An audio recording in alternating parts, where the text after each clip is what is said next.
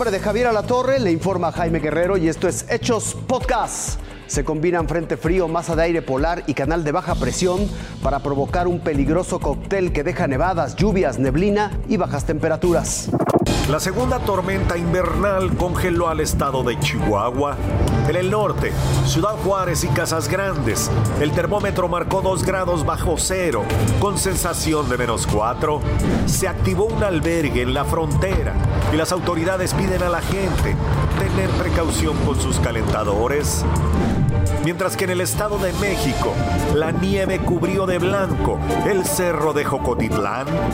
La copiosa caída dejó una gruesa capa sobre vehículos, árboles y veredas.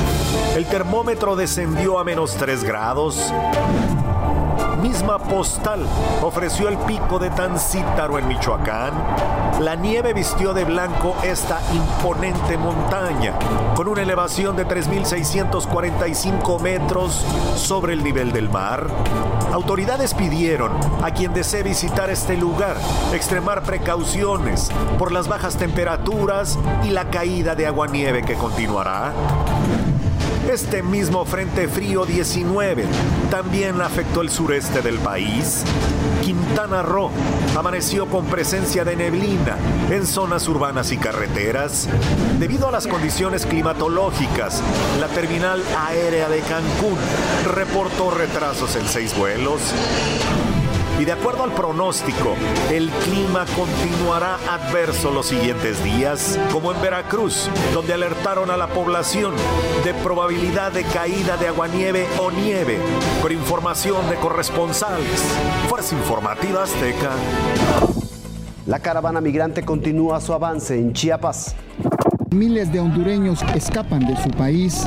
En Sudamérica, Centroamérica y el Caribe, la crisis económica, la violencia y las políticas aplicadas por los dictadores siguen obligando a miles a caminar en caravana por México para intentar llegar a Estados Unidos. Hasta ahora el contingente que partió de Tapachula la madrugada del domingo logró caminar más de 71 kilómetros hasta el municipio de Escuintla.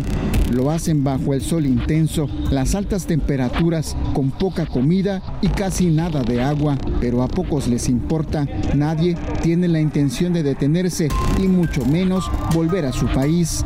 La caravana planea llegar al istmo de Tehuantepec el próximo fin de semana. Allí definirán la ruta que tomarán para llegar al centro del país, en donde dicen tienen mayor oportunidad de abordar el tren o un autobús rumbo a la frontera norte.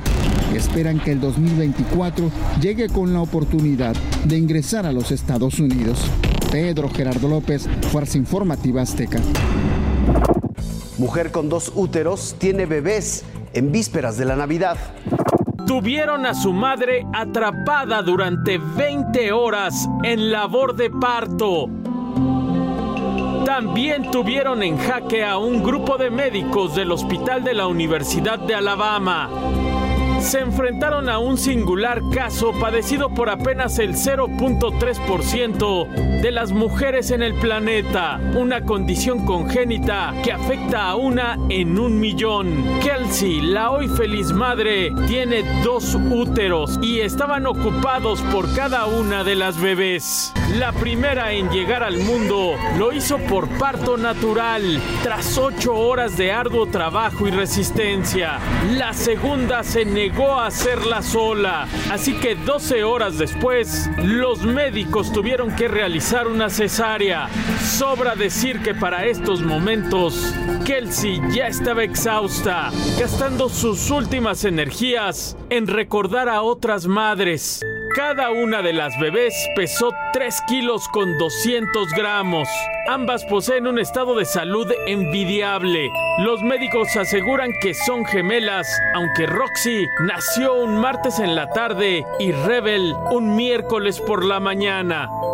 Si al ver las fotos se pregunta por qué la mamá está tan contenta y el papá tan serio, tal vez es porque alguien ya recordó que además de estas dos pequeñas, tiene otros tres hermanitos esperándolos en casa. Con información de Raciel Cruz Salazar.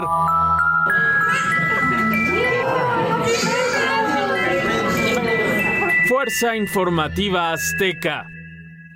Esto fue Hechos Podcast. Gracias por su atención. Abríguese bien. Que tenga una excelente noche.